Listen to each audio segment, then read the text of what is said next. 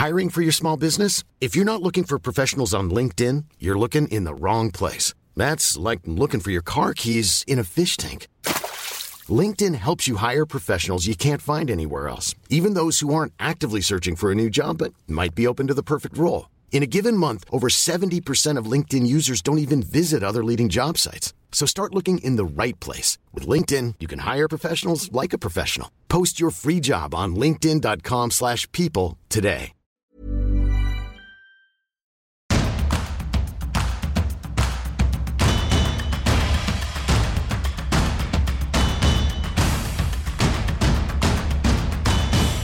Bonjour à tous et bienvenue dans Tour d'Europe, votre podcast spécialisé dans le football européen. Je suis Cyril Morin, journaliste à Eurosport et ce lundi, le programme est encore chargé puisqu'on débutera cette émission avec Elton Mokolo autour de la Ligue 1. On parlera du cas Gianluigi Donnarumma au Paris Saint-Germain, mais également de l'Olympique lyonnais où l'espoir peut-être pourrait renaître. On ira ensuite en Angleterre avec Philippe Auclair pour parler de Manchester City après ce match nul fou face à Tottenham. On parlera d'arbitrage évidemment, mais aussi de bilan global des Citizens. Est-ce que City a un souci? On lui posera la question. Et enfin, on terminera cette émission par débriefer le match entre le FC Barcelone et l'Atlético de Madrid. Joao Félix a joué un mauvais tour à ses anciens coéquipiers et on se penchera également sur le cas de Robert Lewandowski en mal de but actuellement. Vous connaissez le petit topo, Tour d'Europe est à retrouver tous les lundis sur vos plateformes d'écoute préférées. Il suffit de taper Eurosport FC et vous aurez en bonus le FC Stream Team tous les vendredis. Et si vous préférez la vidéo, rendez-vous sur eurosport.fr et sur l'application pour retrouver les meilleurs moments de cette émission qui démarre tout de suite. Et allez, on démarre par la Ligue 1. On retrouve Elton Mokolo. Salut Elton, comment ça va après ce nouveau week-end français? Bonjour Cyril, bah écoute, ça va. Pour le coup, on a eu un week-end qui a été quand même intéressant sur euh, les matchs de Ligue 1 entre vendredi avec la victoire de Reims, le Monaco-Montpellier qui a été absolument pas inintéressant avec euh, la victoire euh, monégasque, et bien évidemment le PSG Marseille-Rennes pour clôturer cette journée de Ligue 1. Alors le PSG, on va commencer par ça si tu le veux bien Elton, et notamment par un homme qui a connu une semaine très très délicate. Euh, on parlait du PSG la semaine passée qui sortait de son match référence peut-être de la saison face à Monaco. On avait un petit peu passé sous silence évidemment euh, l'erreur de relance de Donnarumma. Finalement face à Newcastle il coûte un but et face au Havre ce dimanche euh, bah, sa sortie mal maîtrisée, c'est le moins qu'on puisse dire, entraîne son expulsion. Est-ce qu'il y a un vrai problème Donnarumma au PSG un vrai problème de Naruma, je n'irais pas jusqu'à dire ça. Je dirais pas que c'est un vrai problème, mais c'est préoccupant. C'est préoccupant. Après, on joue sur les mots, on flirte avec euh, au niveau sémantique, mais ce que je veux dire par là, c'est que aujourd'hui, on a docteur euh, Gianluigi, Mister Donnarumma, à savoir un gardien qui est capable de faire des parades qui sont très importantes. Mm. À côté de ça, un gardien qui fait des erreurs qui sont euh, condamnables et qui permettent pas au PSG de prendre euh, le maximum de points. Je fais référence à la Ligue des Champions. Et hier, il y a une expulsion qui est précoce. Bon, ça ne porte pas conséquence euh, sur le résultat final, mais quand même, euh, la semaine prochaine, Donnarumma sera suspendu. On va le revoir en Ligue des Champions. Donc, ça reste préoccupant de voir Donnarumma parce que à un moment donné, on doit compter sur un gardien qui, qui en est sur à sa troisième saison avec le PSG, un gardien qui doit davantage s'installer comme l'un des référents du côté du PSG. Et de manière factuelle, au cœur de l'hiver dernier, quand ça a été un peu plus compliqué pour le PSG, il était le joueur référent. Et là, pour le coup, c'est pas nécessairement le cas. Son remplaçant euh, s'est illustré euh, face au Havre. Euh, Tenas, qui a été brillant, il faut le dire, qui est aussi un petit chouchou de Luis Enrique, qui l'a ramené au Paris Saint-Germain, notamment pour son jeu au pied. Qu'est-ce que tu as pensé de cette première, tout simplement? Euh, pour sa première dans l'élite, il a vraiment été impressionnant. Et c'est le mot pourquoi je dis impressionnant. Je l'utilise pas euh, par hasard parce que c'était euh, ses premières minutes. Parce que faut savoir qu'avec le SC Barcelone, il jouait du côté de l'équipe réserve, principalement en troisième division. Là, le fait d'être projeté en Ligue 1 pour ta première avec le PSG, avec tout ce que ça représente à l'extérieur, dans des circonstances où le PSG est réduit à 10, faut quand même signaler ça. Mais après, est-ce qu'on est surpris par ce que peut montrer Arnaud Tenas non, parce qu'il ne faut pas oublier qu'au-delà euh, de l'équipe réserve du Barça, il sort d'un grand Euro Espoir où il mhm. avait été quand même finaliste face à l'Angleterre. Et donc, on voit un gardien qui est quand même pétri de confiance, qui est quand même pétri d'assurance. Et c'est quand même rassurant pour le PSG parce qu'aujourd'hui, notamment pour challenger Donnarumma, il faut un numéro 2 qui, entre guillemets, soit capable de raccourcir la distance entre les deux joueurs. Alors, bien évidemment, Donnarumma reste le numéro un. À côté de ça, Luis Enrique, je pense qu'il a quand même eu euh, une conviction forte en mettant euh, Tenas numéro 2 et qu'il a été récompensé. Alors, mon cher Elton, une fois n'est pas coutume, on va parler de l'Olympique lyonnais. c'est quand même un sujet qui revient souvent sur le tapis en, Ligue 1 cette saison. L'OL mal payé à Lens, il faut le dire, mais l'OL qui reste lanterne rouge de Ligue 1. Une défaite 3-2. Euh, avec euh, bah, un penalty, euh, un CSC et une énorme erreur individuelle de, O'Brien pour, qui, a sanctionné finalement un match assez plaisant. Il y a eu 7 tirs cadrés, je crois, 3 expected goals, ce qui est le, le, meilleur total de Lyon cette saison en Ligue 1. Est-ce que pour ce premier match de Pierre Sage qui succédait à Fabio Grosso, l'espoir renaît pour Lyon? Ce qui est marrant, c'est que j'ai pas évoqué ce match en préambule parce que j'attendais un peu, mais c'est vrai que ça a été un match de qualité, le meilleur match de Ligue 1 ce week-end. Alors, je suis totalement d'accord avec Pierre Sage quand il interdit euh, le fait d'évoquer le concept de défaite encourageante. Mais par contre, c'est vrai que la prestation a vraiment été intéressante, a vraiment été intéressante parce que j'ai vu une équipe qui était ordonnée, j'ai mhm. vu une équipe qui était appliquée, j'ai vu une équipe qui était compétitive malgré la défaite ordonné dans le sens où on a eu une structure, ce qui n'a pas été souvent le cas du côté de l'Olympique Lyonnais, appliqué parce qu'on a vu une équipe en capacité d'avoir des occasions réelles dans les mhm. derniers mètres lensois, ce qui n'a pas été forcément euh, le cas avant. Et même s'il lance est beaucoup moins bien que la saison dernière, ça reste quand même une performance à saluer et compétitive parce que tu t'es donné les moyens de faire le match à Lens.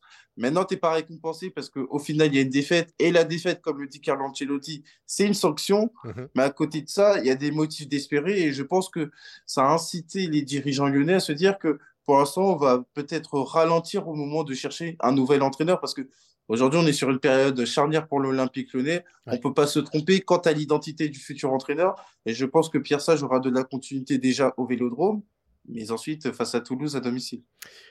J'ai une question un peu directe, mais quand on voit la prestation qu'a fourni Lyon à Lens samedi, est-ce que tu as trouvé que Lyon avait un fond de jeu beaucoup plus plaisant et donc à même peut-être de rapporter plus de points que celui de Strasbourg, de Lorient, de Clermont, voire même de Montpellier ou Toulouse, qui sont voilà 13e, 14e, qui sont en dehors de la zone rouge, mais qui par séquence produisent beaucoup moins que ce qu'a produit Lyon à Lens samedi? Oui, là-dessus, je suis d'accord, mais encore une fois, il faut quand même garder de la mesure parce que on peut mettre ça peut-être sur le compte de l'euphorie, sur le fait d'avoir un nouveau discours. Euh, on sait comment ça se passe. Le premier jour de rentrée, tu as quand même envie d'être au taquet avec euh, ton nouveau professeur, en l'occurrence euh, Pierre Sage. Donc il faudra que ça se confirme sur la durée, à commencer par le déplacement au Vélodrome et puis le match face à Toulouse. On aura une semaine de compétition, ça sera un indicateur suffisamment intéressant pour voir si euh, les joueurs euh, lyonnais sont convaincants dans un premier temps et convaincus par le discours de Pierre Sage pour pouvoir se dire que effectivement le contenu par rapport aux autres adversaires directs, il est mieux. Parce que il y a l'aspect comptable bien évidemment qui prédomine, mais à côté de ça, il y a le contenu qui doit être beaucoup plus intéressant pour gagner de la confiance. Parce que quand on regarde ce qui s'est passé face à Lens, on a quand même des joueurs pour cette situation qui sont quand même de qualité pour se sortir de cette situation. Lyon peut aller chercher un résultat mercredi au Vélodrome? Totalement. Totalement, oui, je dis avec conviction, Lyon peut aller chercher un résultat parce que on a vu dimanche soir, même si Rennes prend 3-0, même euh, le propre Gattuso a expliqué que la prestation n'était pas bonne. C'est surtout l'Olympique de Marseille qui, à l'instar de ce qu'ils ont montré jeudi dernier contre l'Ajax. Ils ont été quand même très opportunistes. Ils ont bénéficié des circonstances. Grand mérite à eux parce que ça n'a pas souvent tourné en leur faveur. Et maintenant, quand tu regardes la performance de l'Olympique Lyonnais, quand tu regardes la fragilité de l'Olympique de Marseille, aujourd'hui, moi, je m'attends à un match ouvert. Je m'attends à un match ouvert où les deux équipes peuvent l'emporter. Mais Lyon ne va pas arriver avec un énorme complexe d'infériorité. Lyon ne va pas arriver en se disant on est 18e et l'Olympique de Marseille est largement au-dessus euh, de nous. Non, je pense qu'il y aura match et que l'Olympique Lyonnais peut profiter justement du fait que l'Olympique de Marseille, version Gattuso, n'arrive toujours pas à trouver son rythme de croisière au niveau du jeu. Eh ben, merci beaucoup Elton pour cette euh, introduction très efficace, symbolique de ce week-end de Ligue 1. Euh, nous, on va quitter la France et on va aller désormais en Angleterre. Allez, on atterrit donc en Angleterre. On retrouve euh, Philippe Auclair, notre correspondant au Royaume. Comment ça va, Philippe, en ce lundi matin, après encore un week-end anglais plein de dramaturgie, plein de buts et plein de polémiques? Oui, euh, pas le genre de week-end où il fallait quitter les stades où avant euh, le coup de sifflet final, ça devient une, une mauvaise ou une bonne habitude du championnat d'Angleterre. On aimerait bien avoir la euh même en Ligue 1, hein, donc rassure-toi, c'est plutôt une bonne habitude. Ah bon? Non, mais tu sais, mais quand tu connais l'habitude justement du public des stades anglais qui a tendance à partir assez tôt, là, je pense que ça va changer quelque chose dans les comportements parce que tu vois ce qui s'est passé à Liverpool, tu vois ce qui s'est passé dans le match Aston Villa à Bournemouth, tu vois ce qui se passe à Manchester City, voire même ce qui s'est passé à Arsenal où ça a été très très très chaud jusqu'à la dernière seconde. Euh, oui, bah voilà. Et euh, hier, ça n'a pas manqué à, à, ce qui est devenu une bonne habitude, des matchs à suspense au rasoir. 24 euh, buts en 5 matchs, nouveau record pour un dimanche en Angleterre. Bref, c'est pas de sujet de conversation que nous allons manquer, Exactement. Alors avant d'évoquer la, première ligue, il y avait quand même une grosse actu ce samedi avec le, tirage au sort de l'Euro 2024. Mmh on en a beaucoup parlé en France. On a déjà débriefé ce groupe D avec l'Autriche et les Pays-Bas pour les Bleus. Au Royaume, euh, bah, on s'est penché évidemment sur le groupe C'est euh, celui de l'Angleterre avec euh, la Serbie, la Slovénie et le Danemark. En un mot, ça devrait le faire? Ça le fera. Hein, c'est devenu, oui, ça, ça le fera. Je dirais que c'est un peu l'Angleterre, équipe du top 3 ou top 4, si on faisait une image, tu vois, on faisait une comparaison avec un championnat, jouant contre des équipes de milieu de tableau, sur terrain neutre. donc, a priori, ça devrait le faire. En plus de ça, le, premier match, bon, c'est contre la Serbie, le second Danemark, ensuite Slovénie pour, euh, pour conclure. L'équipe piège, c'est bien évidemment le Danemark. On sait qu'ils sont capables de grandes choses dans les compétitions internationales. Ils l'ont prouvé tellement de fois. Mais là, le fait de commencer contre la Serbie, si les Anglais font le boulot contre la Serbie, ce qu'ils devraient faire, euh, franchement, je vois pas ce qui peut les empêcher de, probablement de remporter ce groupe. C'est devenu une bonne habitude de, l'Angleterre de Gareth Southgate. Les qualifications se passent sans aucun problème. Euh, les phases de groupe se passent également sans aucun problème. Ça a tendance à coincer plus tard dans les compétitions. Mais là, je dirais que le, la mission, ça va être de terminer premier du groupe. Parce que si tu termines premier de ce groupe, regardons un petit peu les permutations, ça veut dire que tu ne, tu ne rencontrerais un autre euh, vainqueur de groupe qu'au stade des demi-finales ce qui évidemment serait quand même un avantage. Euh, par contre, c'est plus compliqué si tu termines deuxième ou troisième. Mais bon, a priori, pour l'Angleterre, ça ne devrait pas poser de problème. Pour ne rien cacher à nos auditeurs, tu nous as aussi prédit une petite surprise euh, dans le groupe A, celui de l'Allemagne, euh, avec la Hongrie, la Suisse, mais surtout l'Écosse, qui pourrait bien être bah, une des attractions de cet euro finalement. Ouais, absolument. Si l'Écosse continue sur la lancée de ce qu'on a vu en qualification, cette équipe de Steve Clark complètement transformée, avec des joueurs bah, des, des, vrais leaders euh, dans cette équipe euh, d'Écosse, des, des, joueurs comme Andy Robertson qui sera établi, euh, des joueurs comme Scott McTominay qui s'est découvert une, des qualités de buteur qu'on lui ignorait complètement, et puis John McGinn qui est qui est tout simplement bah, absolument magnifique avec Aston Villa en ce moment, très créatif, très imaginatif, un, un très fort esprit de groupe. Et franchement, c'est pas un cadeau pour l'Allemagne. Euh, de rencontrer l'Écosse pour son match d'ouverture. Euh, quand tu plus, quand en plus tu sais que c'est la Tartan Army, donc tu peux compter sur la présence de 20 000 à 30 000 voire 40 000 Écossais euh, dans la ville où, où, les Écossais joueront. Ça va être compliqué, ça va être très compliqué, et c'est exactement le, de la même façon que les Écossais avaient totalement surpris les, Espagnols lors des qualifications que tu connais quand même les problèmes de l'Allemagne. Alors on dit bien évidemment l'Allemagne est en phase de reconstruction hein, en ce moment, euh, mais est-ce qu'ils auront suffisamment de temps pour, pour faire cela, pour se reconstruire suffisamment? Et je me dis que l'Écosse est capable de frapper un grand coup et de jouer un sale tour à l'Allemagne. Euh, dès le match d'ouverture. alors après, est-ce que ça veut dire que les Écossais se qualifieront? J'en suis pas certain parce que c'est une grande tradition de l'Écosse. tu fais toujours une grosse performance dans un match de poule. Hein, c'est la fameuse victoire contre les Pays-Bas dont, on nous parle toujours ça commence à dater, mais c'était un, match de légende. Là, ils peuvent faire un coup contre l'Allemagne et puis ensuite derrière, la Hongrie et la Suisse. C'est aussi pour ça que je crains un petit peu pour les Allemands parce que tu as une équipe de Hongrie qui est en, en, plein renouveau. Une équipe de Suisse qui est toujours hyper difficile à bouger, même s'ils ont failli se prendre les pieds dans le tapis lors des qualifications au dernier moment, mais toujours difficile à bouger. En plus, un derby, on va dire ça comme ça. Hein. Euh, et tu te dis, oulala, pour les Allemands, ça va être compliqué. Pour les Écossais, ma foi, il y, a un coup à jouer, franchement. Alors, mon cher Philippe, on va passer à la première ligue. Mmh Je vais commencer, une fois n'est pas coutume, par une insulte et je m'en excuse. C'est What the fuck Le commentaire de Erling Haaland sur X, le réseau social anciennement Twitter, après la dernière action d'un match complètement dingue entre Manchester City et Tottenham. Une dernière action qui fait beaucoup, beaucoup, beaucoup parler en Angleterre. Pourquoi? Parce que Erling Haaland avait lancé Jack Grealish dans la profondeur après avoir été victime d'une faute. Dans un premier temps, l'arbitre du match avait laissé l'avantage avant finalement de siffler. Est-ce que c'est ça qu'il faut retenir de ce match d'abord et cette décision arbitrale qui, qui fait beaucoup parler en Angleterre? Non, c'est pas ça qu'il faut retenir de ce match, même si encore une fois l'arbitrage est en une pratiquement tous les week-ends maintenant. C'est quand c'est pas un, problème de VAR, c'est un problème de décision arbitrale prise sur le terrain. Là, j'avoue que un petit peu comme tout le monde, j'ai toujours du mal à, à comprendre ce qui s'est passé. Euh, en ce sens que l'arbitre de la rencontre euh, voit une faute sur Erling Haaland, mais a le bon réflexe qui est de laisser jouer l'avantage. Et, et, tout d'un coup, ben, finalement, le, il a le sifflet aux lèvres et puis il souffle. Alors, est-ce qu'il a éternué? Euh, Je ne pense pas. Simplement, il a eu un de ces moments, c'est une fraction de seconde, c'est une erreur. Ouais.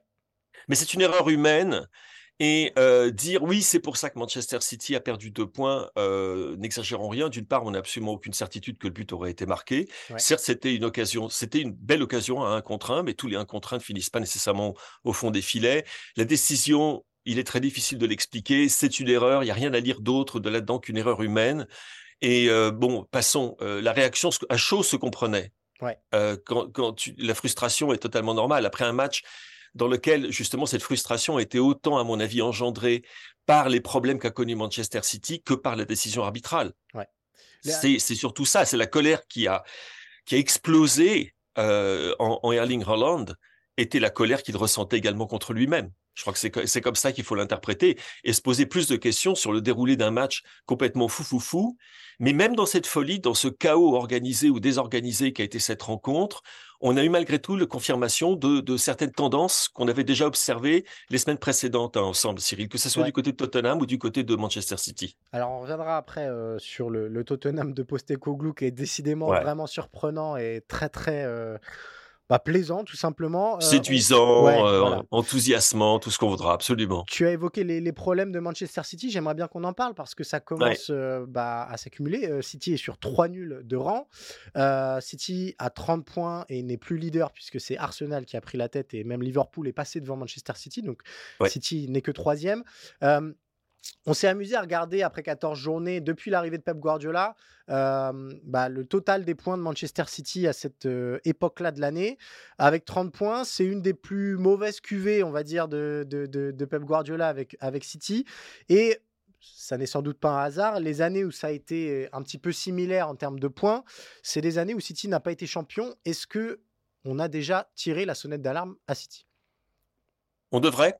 Euh, alors cette alarme, elle est très relative, hein, parce que la moyenne de points qu'ils ont en ce moment, c'est juste au-dessus de 2, donc euh, c'est une moyenne de top 4. Mmh euh, c'est pas nécessairement une moyenne de champion. Les, les, champions ont généralement été euh, sacrés avec des moyennes super, de points supérieures les saisons précédentes, mais cette saison ressemble pas vraiment aux autres, dans la mesure où il y a, comme on le disait la semaine dernière, on a 3, 4, voire 5 prétendants potentiels au titre, ce qui n'était pas le cas auparavant. Euh, mais oui, il y a, y a des, des, choses qui, il y a des chiffres qui retiennent l'attention, ceux, ceux que tu as donnés, mais moi j'en ai, j'en ai quelques autres.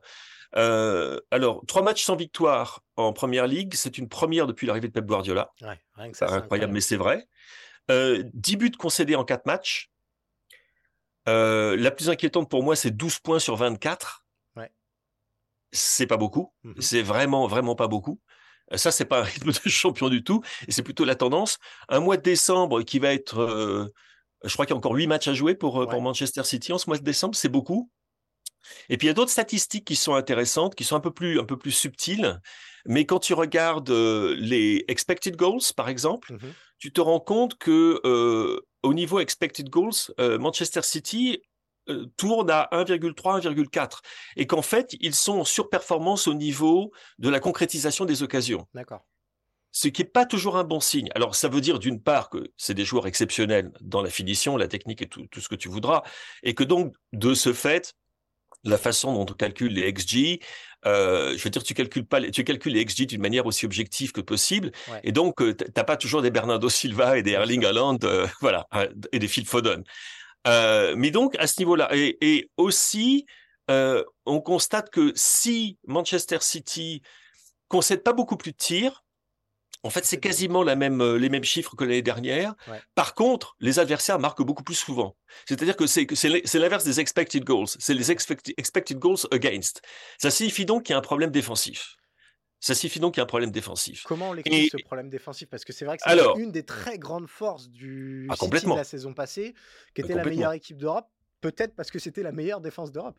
Oui, et puis qui vient, qui vient de faire 4-4 contre Chelsea et 3-3 euh, contre, euh, contre Tottenham et euh, était mené 2-0 par le RB Leipzig en Ligue des Champions avec, son 11, avec son 11 type. Alors, il y a, y a, plusieurs, enfin, des explications, des tentatives d'explication. Des pistes. alors, l'une de celles-là, qui commence à être mise en avant par pas mal de, d'analystes tactiques britanniques, c'est le fait que Manchester City joue sans véritable arrière latéraux. Mmh hein, Guardiola a tendance à prendre des arrières centraux et à les faire jouer sur les côtés. C'est un peu comme ça qu'il procède, et avec un de ses arrières centraux qui vient se placer en milieu de terrain, dans le fameux rôle à la John Stones, qui au passage n'est pas présent en ce moment et qui manque. Et du coup, tu as un manque de soutien pour les, sur les côtés, d'une part, pour que ce soit pour Jérémy Doku, ou ça peut être Bernardo Silva, ça peut être Phil Foden, tu as un manque de soutien.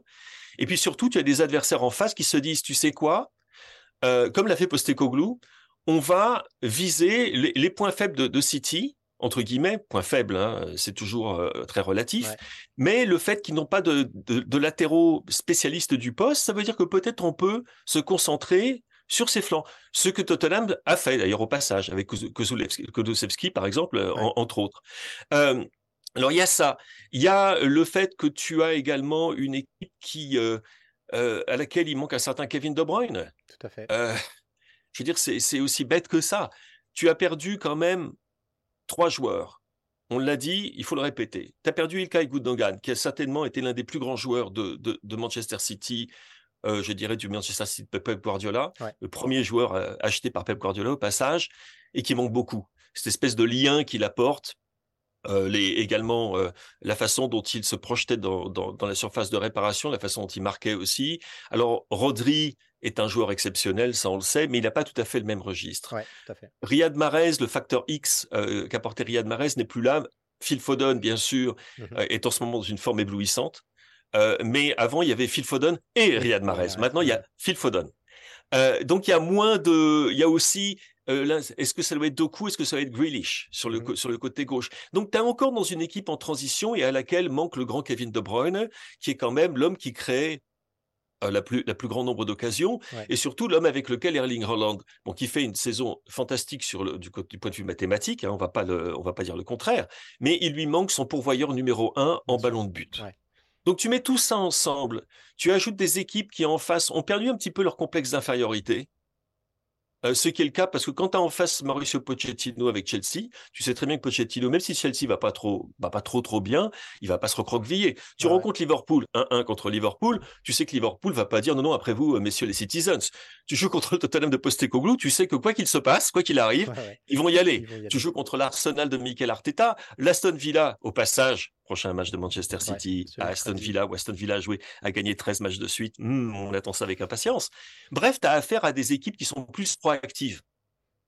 Et du coup, quand tu as affaire à des équipes plus proactives, eh ben, certains petits défauts de la cuirasse, qui sont juste des défauts de, euh, de, réglage. Hein. tu, peux être certain qu'au au printemps, je pense que tout ira bien pour City. Le problème, c'est que un rythme euh, assez, assez incroyable est aussi imprimé par Arsenal et par Liverpool que Aston Villa tient le coup, euh, que Tottenham n'est pas si loin, euh, que, tu, que tout cela est tellement proche que tu n'as pas vraiment le droit à l'erreur. Et c'est pour ça que le prochain match contre Aston Villa est absolument crucial. Parce que là, s'ils perdaient des points une nouvelle fois, euh, je dirais pas que le trou serait fait, mais je dirais que ça, ferait se poser des questions, en effet, sur leur possibilité de, bah, de, revenir à temps pour être dans une position favorable, comme ils l'ont toujours été les années précédentes on va terminer par une note un peu romantique. J'aimerais juste un tout petit mot sur le, Tottenham de Postecoglou quand même parce que c'est une équipe qui a beaucoup beaucoup d'absents actuellement, mais qui, grâce à un homme, semble convaincu en fait du bien fondé de son football et de ses idées. C'est assez bah, éblouissant et rafraîchissant presque de voir, de voir ces joueurs-là qui sont pas des joueurs capés briller autant. Oui, et jouer sans peur. Quand ils font des erreurs, généralement, on, se recroqueville, on, a, on, est frileux, on, hésite à, à, utiliser le, plan de jeu qui avait été prévu par, par Postecoglou. mais Ce n'était pas le cas. La façon dont Tottenham a continué d'essayer de ressortir le ballon depuis sa défense, par moments, tu avais peur pour eux. Hein. Parce que tu disais, oh là là, le pauvre Yves Bissouba, il y a des moments où il avait quelques petits problèmes en particulier. Le fait que, bon, il joue quand même sans ses, deux arrières centraux, il joue avec des latéraux qui sont arrières centraux en ce moment, tu te dis, mais c'est incroyable. Mais non, et malgré tout, il continue, il continue. Alors, euh, c'est très risqué parce que si Erling Haaland, qui a quand même manqué, euh, il avait cinq tirs euh, au but, aucun n'a été cadré, il manque deux grosses occasions en première période, s'il les met au fond, c'est 4-1 à la pause, match over. Bon, il les marque pas, et du coup, et après, en seconde période, dans un Tottenham, un, un petit changement tactique, si au passage, qui n'est pas une des choses que, dont on parle pour Ange Postecoglou. On parle souvent de sa capacité à libérer les joueurs, sa capacité à fédérer les joueurs, le côté, euh, tu vois, sabre clair. Mmh euh, mais là, il fait un changement. En ce sens, il fait sortir, euh, il fait sortir Hill, le cinquième Beatle, et, il fait entrer Heuberg, qui est pas du tout un joueur à la Postecoglou. mais le truc, en fait, c'est parce qu'il veut que Lo Celso joue en position de numéro 10.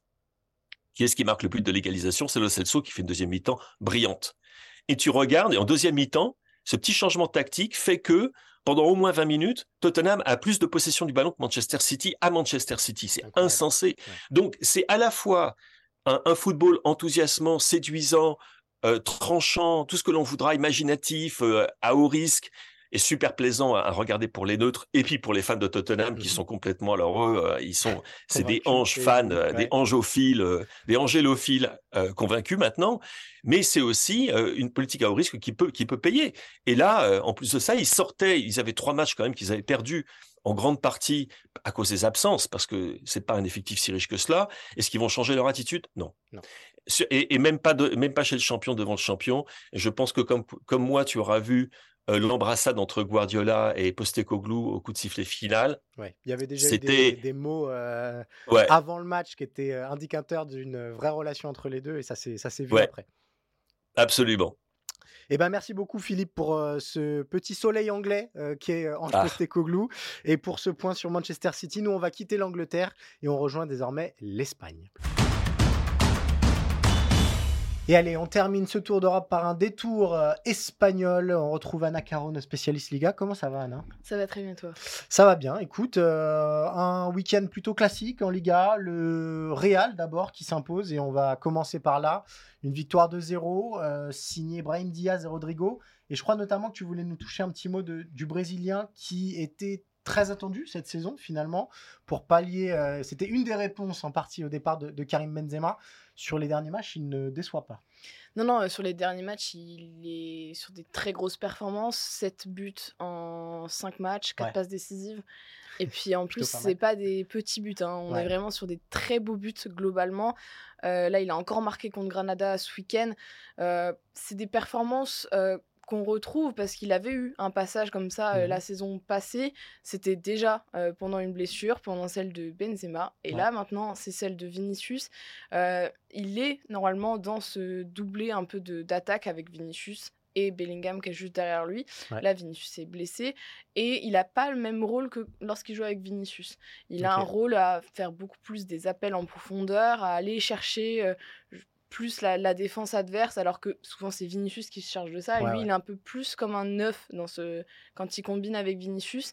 Euh, là, fait est que Vinicius n'est pas là et que celui qui le remplace souvent, c'est euh, donc soit Rossellou, soit euh, Brahim Diaz. Et c'est pas les mêmes profils parce que du coup, Rossellou va jouer le rôle que lui il avait. Et sinon, Brahim Diaz, lui, va être beaucoup plus en pourvoyeur de ballon, en numéro 10 en fait, le, le poste qu'il occupe de base. Et on a une très très belle version de Rodrigo qui confirme tous les espoirs qui sont placés en lui euh, par le Real Madrid depuis qu'il est arrivé en Espagne. Et euh, c'est surtout qu'il y a eu un moment où en Espagne, et en, du côté de la presse madrilène, on disait que Rodrigo avait réussi à faire oublier euh, une potentielle arrivée de Mbappé.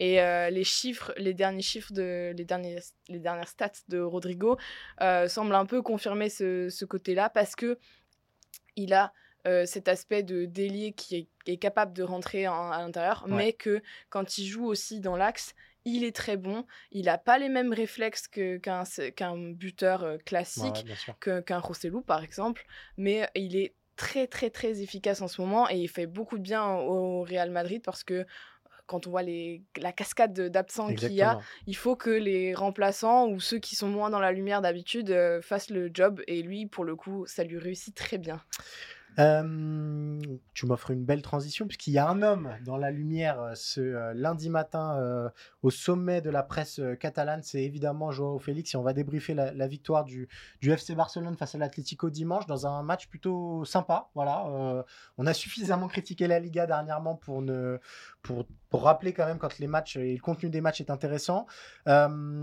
déjà peut-être avant de parler de, Joao Félix, la semaine passée du Barça, il y a quelques temps on parlait du Barça et on se disait voilà c'est un petit peu compliqué. Euh, la semaine passée par le FC Barcelone a remis beaucoup, beaucoup de sérénité au quotidien. C'est vraiment ça qui manquait euh, du côté du Barça parce qu'il y avait eu cette défaite euh, en Allemagne avec le Shakhtar après des mhm. matchs qui se sont vraiment pas bien enchaînés. le Barça qui avait aussi beaucoup d'absents. Là, du coup, le Barça a récupéré Pedri, Francky de Jong. Ça s'est vu, hein, Pedri. Francky de Jong au milieu, voilà. donc, c'est beaucoup de bonnes nouvelles qui arrivent d'un coup pour le Barça avec juste la blessure de Marc-André Ter Stegen, mais mmh. Iñaki Peña qui fait bien le travail dans les, dans les buts en attendant. Et hier, la victoire, elle est importante beaucoup pour le mental.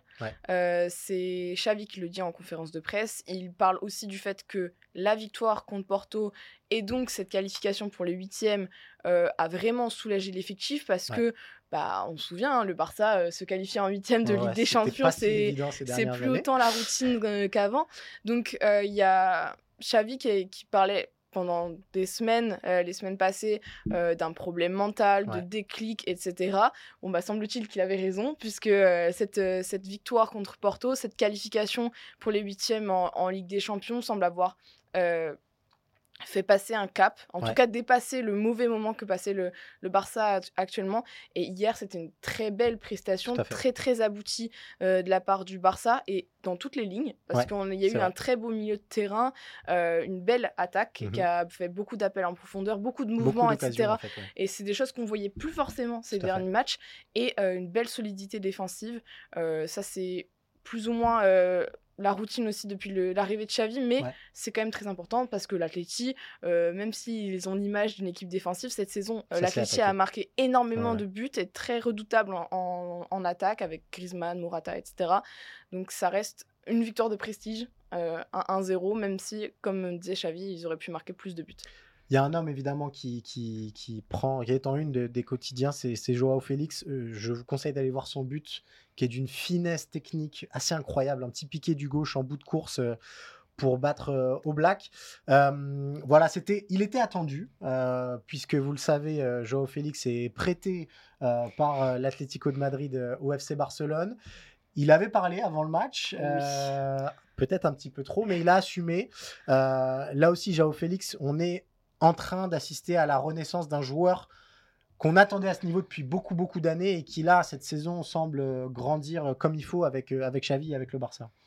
Oui, et quand on voit le match que qu'il fait aussi contre Porto cette semaine, euh, avec la combinaison avec Joao Cancelo, aussi, avec qui il s'entend très très bien euh, en dehors et sur le terrain. donc non, la performance de Joao Félix hier est pas forcément une surprise. Par contre, c'est vrai que euh, vu les petites piques qu'il avait lancées euh, avant la rencontre en disant que euh, tous les joueurs rêvaient de jouer comme le Barça et ceux qui disaient qu'ils aimaient la façon dont jouait l'Atlético, bah, en gros c'était des menteurs. fallait assumer derrière. Fallait assumer derrière, surtout que bah, y a eu des retours hein, évidemment de joueurs de l'Atlético qui ont dit bah on verra bien dimanche hein, qui, qui a raison. donc là c'est une victoire de, du Barça, une victoire pour Joao Félix. Tout à fait qui a été bien malmené pendant la rencontre. On mmh. sent que bah il y a des tensions avec le groupe de l'Athletic, qui s'est embrouillé avec Jiménez notamment. Il y a eu euh, cette semelle de Hermoso dans la surface aussi, alors qu'il allait vers le but sur sa cheville. Euh, donc match compliqué, je pense, pour lui. Match, euh, match attention en tout cas. Mais euh, lui, d'un point de vue euh, en tant que joueur, il a complètement rempli sa mission, même si sa célébration sur le, sur le but contre, euh, contre l'Atleti, contre le club qui le prête au, Barça, bah, ça va rester dans son image. Et c'est sûr que, vu les déclats qu'il a tenus avant cette célébration, euh, c'est difficile d'envisager un potentiel retour euh, à l'Atleti à la fin de saison. Tu réponds, tu anticipes mes questions, c'est parfait, Anna. J'aimerais bien qu'on parle d'un autre joueur, euh, peut-être un petit peu plus en détail. C'est Robert Lewandowski. parce que Robert Lewandowski est traverse une saison un petit peu plus anonyme, on va dire. 8 buts en 17 matchs, donc ça reste quand même plutôt des bons standards, euh, mais on est sur une dynamique beaucoup moins positive avec deux petits buts sur les neuf derniers matchs. Et surtout face à l'Atlético, euh, on se plaignait les dernières semaines et lui se plaignait peut-être de ne pas avoir suffisamment de ballons. Il a eu beaucoup d'occasions et on n'a pas retrouvé l'œil du tigre en fait de Lewandowski. Il se passe quoi autour de lui? Alors c'est un peu compliqué parce que Lewandowski depuis qu'il est arrivé au Barça, euh, ça a été, il est arrivé comme la solution miracle. Euh, comme euh, le joueur qui allait euh, bah, faire passer ce fameux cap de, des huitièmes, etc., en, Coupe d'Europe. Et il a dû lui aussi s'adapter. le championnat espagnol ne ressemble pas du tout au championnat allemand. Donc la saison passée, fait une très grosse saison. Statistiquement, c'est impressionnant. Mais c'est sûr qu'il reste encore ce défaut de euh, bah, dans le jeu, mmh. il a du mal encore euh, à être euh, bah, soit au bon endroit, soit à réussir à décrocher dans le bon timing. à être connecté tout simplement. voilà, il a encore du mal, mais il se plaignait oui, en début de saison de ne pas avoir assez de ballons, ce qui n'est pas totalement faux. En début de saison, le Barça avait beaucoup de mal à passer par ses ailiers. Ouais. Joao Félix, il fait un très bon match hier, mais, et Rafinha aussi d'ailleurs. mais ce n'est pas le cas à chaque rencontre. Mmh Là, on va dire qu'il y a une un, tout un ensemble où tout allait bien. Et c'est vrai que dans ce cadre où tout va bien, euh, bah, on retient aussi les gros ratés de Lewandowski. On voit qu'il est en gros manque de confiance parce que euh, le, à un moment donné, il a une tête et euh, à, mettre et il est seul face au gardien et on enfin quand on se rappelle des actions qu'il avait du côté du Bayern c'est le genre d'actions qu'il mettait à chaque fois et là, il apprend pleine tête, il apprend sur le nez. Euh, donc on voit bien aussi que lui-même, peut-être, il est en train d'un peu de perdre des repères, perdre sa confiance, ça c'est certain. Euh, le, le, fait est que le Barça gagne, donc les ratés, euh, la presse va pas trop en parler. il va être un peu épargné là-dessus, mais enfin, faut pas oublier que même si cette saison il marque que 7 buts en championnat, ce sont des buts qui sont importants globalement pour le pour le Barça et c'est des buts qui l'ont souvent fait mettre en une des médias parce que c'est lui qui va chercher un 2-1, qui va chercher un 1-0. Et c'est des victoires qui sont capitales parce qu'aujourd'hui le Barça n'est que troisième de, de, Liga et, il le doit aussi grâce au but de Lewandowski. Euh, alors peut-être que la confiance reviendra aussi avec ces victoires et qu'il euh, sera lui moi aussi euh, sous pression. Et euh, on, a, on l'a lu aussi ces dernières semaines, on a beaucoup parlé de son contrat qui est en or massif avec le FC Barcelone qui s'étend jusqu'en 2026. la presse catalane évoquait la possibilité que ce soit, enfin, voilà, qu'on essaye de l'exfiltrer à la fin de la saison. Il a 35 ans, Lewandowski. Est-ce que tu penses que c'est une vraie tendance ou c'est simplement des bruits de couloir et que Lewandowski fait partie des plans de Xavi pour l'année qui vient et peut-être encore celle d'après? C'est un peu difficile à savoir parce que là, il va y avoir l'arrivée de Victor Roque euh, euh, cet, hiver. Euh, d'ailleurs, il a joué son dernier match hier à domicile mmh avec l'Atlético. ça, va, ça va dépendre, je pense, beaucoup aussi de son adaptation à lui. Tout à fait. Si lui, en tant que numéro 9 devant, arrive très rapidement à se mettre dans ce que demande le jeu du Barça, euh, c'est vrai que ça va être difficile d'envisager une saison supplémentaire avec, euh, avec Lewandowski, voire jusqu'en 2026 du coup. Euh, mais dans un premier temps, Xavi, il aime beaucoup que les anciens montrent aux plus jeunes. D'ailleurs, quand Iñaki Peña il fait sa parade main opposée, bah, il rappelle que c'est aussi ce que Marc-André Terstegen fait souvent et qu'en gros, il l'a appris au, à l'entraînement et que c'est important d'avoir ces cadres-là qui montrent aux plus jeunes. Donc, euh, difficile d'envisager que euh, Lewandowski parte d'ici la fin de saison, parce qu'il aura sans doute aussi ce rôle de grand frère, comme il l'a eu déjà avec euh, Pedri, Gavi, etc., mhm. sur d'autres plans du jeu. Mais là, si Victor, Victor Roque, il arrive du Brésil, il a besoin d'adaptation, il a besoin de comprendre déjà même la langue. Donc, Lewandowski, il a quand même il a un très très bon rôle au sein du vestiaire. Il est très important dans la cohésion et même dans la dans l'aspect mental parce que euh, bah lui c'est un grand champion, il, connaît, il a beaucoup d'expérience. Donc euh, il va au moins rester, euh, je pense, pour, pour cet aspect-là. Et parce que, parce que même quand il est sur le banc, il n'est pas non plus c'est pas le genre de joueur qui va faire des critiques euh, outre mesure dans la presse, donc il ne va pas trop déranger, entre guillemets. Et puis on connaît la, théorie du ketchup, euh, une fois que les buts arrivent, euh, ils arrivent en pagaille.